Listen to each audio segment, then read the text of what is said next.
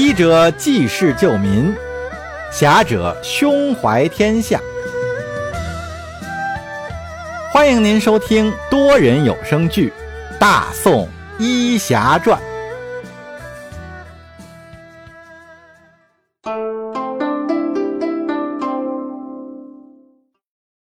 第一百一十八集《续魂草》。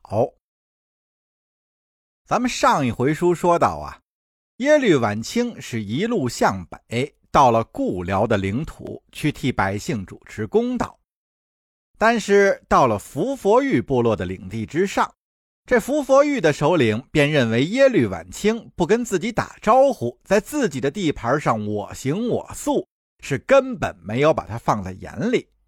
而且呀，这伏佛玉部族下属的州县也是虚报了伤亡人数。冒领了抚恤，也都是这首领授意的。那现在萧太后安排耶律晚清来调查此事，那分明就是针对他和他的部族。也正所谓啊，是人争一口气，佛争一炷香。那现在是萧太后先跟自己过不去，伏佛玉首领心想，那就不要再怪自己心狠手辣了。伏佛玉首领本来是想直接让人给耶律婉清一个教训，让他知难而退，滚出自己的地盘儿但是在自己手下有个谋士，劝他不要明目张胆的与耶律皇室作对。如果那样呀，那无异于是自断前程。要做呀，这事儿就得做的是神不知鬼不觉，让萧太后没有借题发挥的借口。伏佛玉首领一听，便也来了兴趣，问那谋士要如何做到神不知鬼不觉。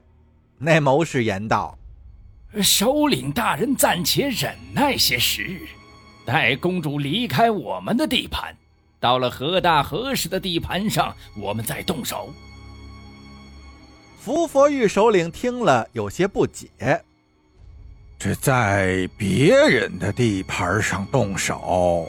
那不是更困难吗？那谋士微微的一笑，哈哈哈哈！首领大人勿忧，从我们这里到河大河氏，必要经过啫喱山，而此山属两不管地带，而且山高路窄，公主所乘的马车在此路上必定是行驶缓慢。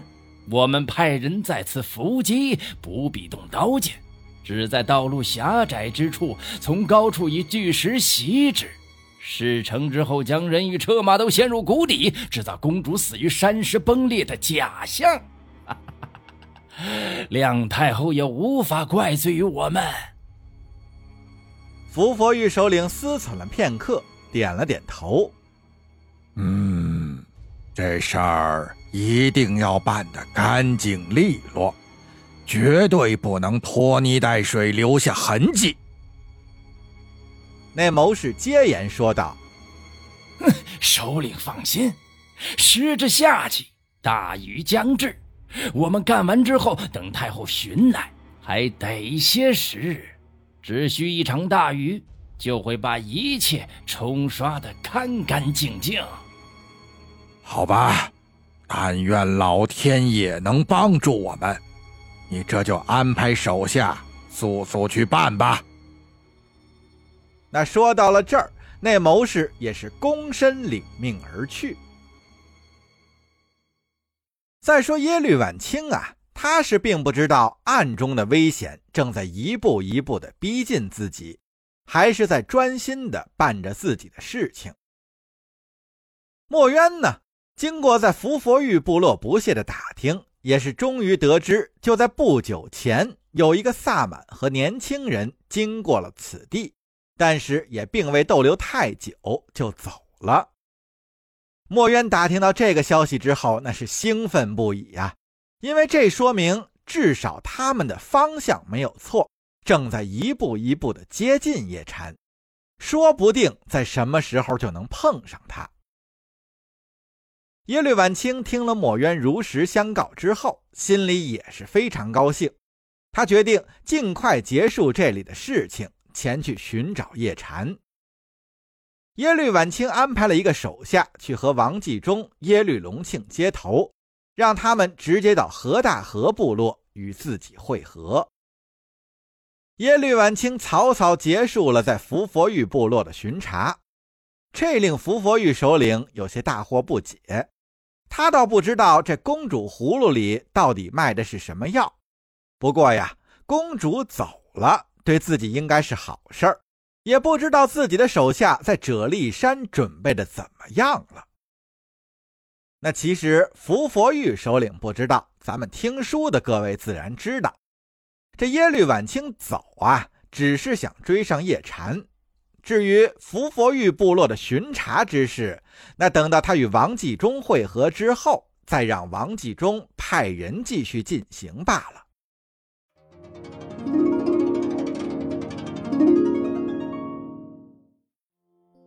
叶禅和古丽满在啫喱山转了两三天，也没发现续魂草的踪迹。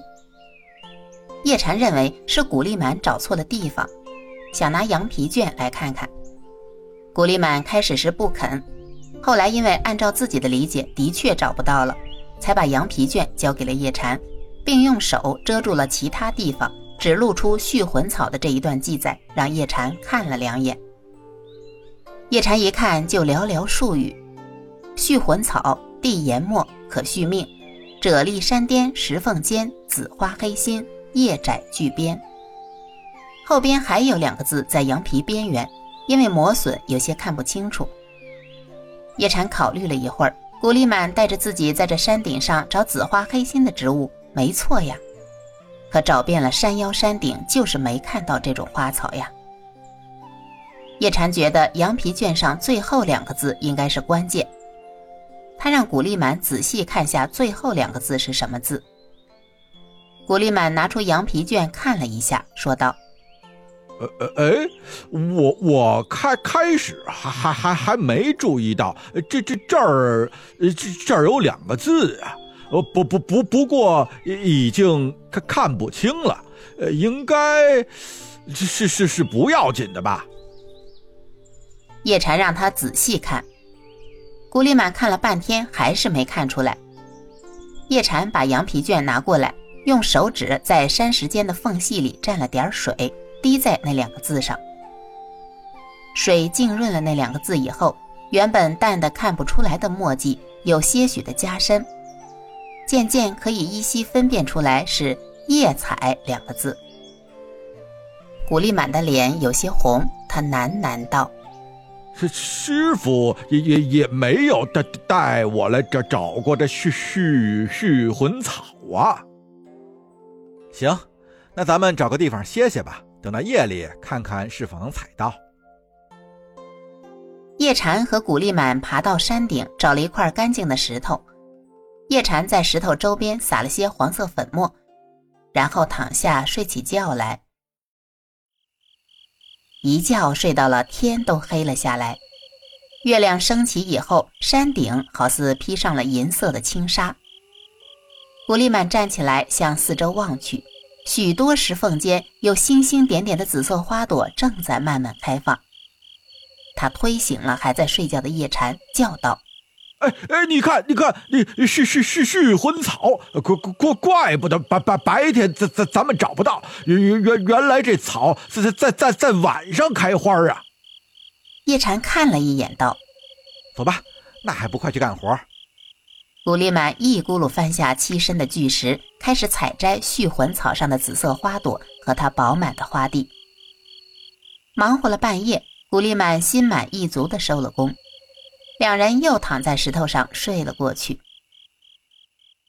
也不知道睡了多久，叶禅被山下的一阵声音惊醒了。他爬起身来，往山下一看，有百余人正在向山上爬。叶禅叫醒了身边还在酣睡的古丽满，这两人躲到暗处，继续观察这伙人的举动。只见这些人爬到了山顶上之后。观察了一番，便又下了山去，在离山顶不远处乱石嶙峋的地方开始收集石块。这些石头大的有如磨盘大小，小的也有人头一般大。这百十来号人忙活了半天儿已经收集了一大堆石头，堆积在一起。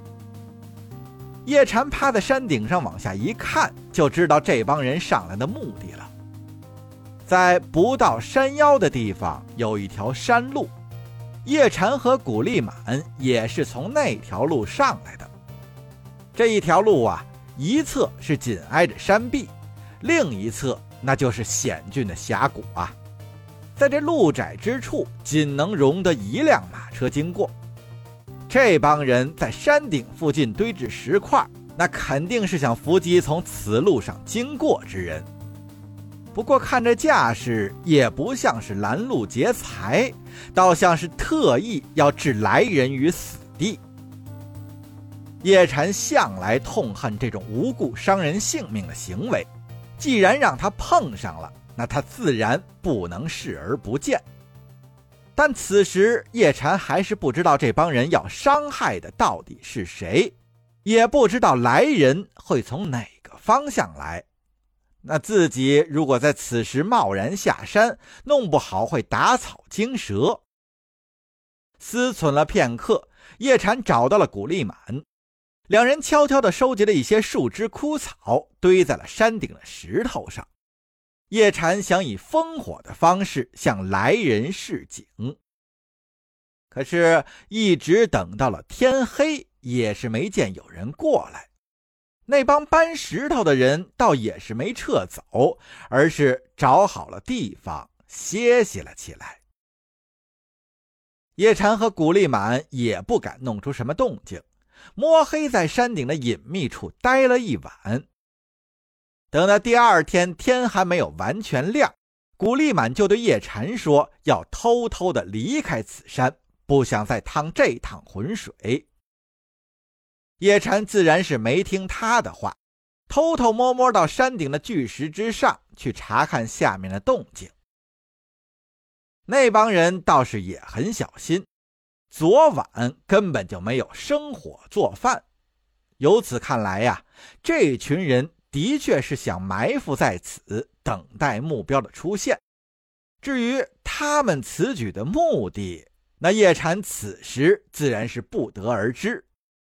但是从这群人的行为来看呀，叶禅也心知他们干的肯定是见不得光的事，所以叶禅是下定决心。要将此事管到底。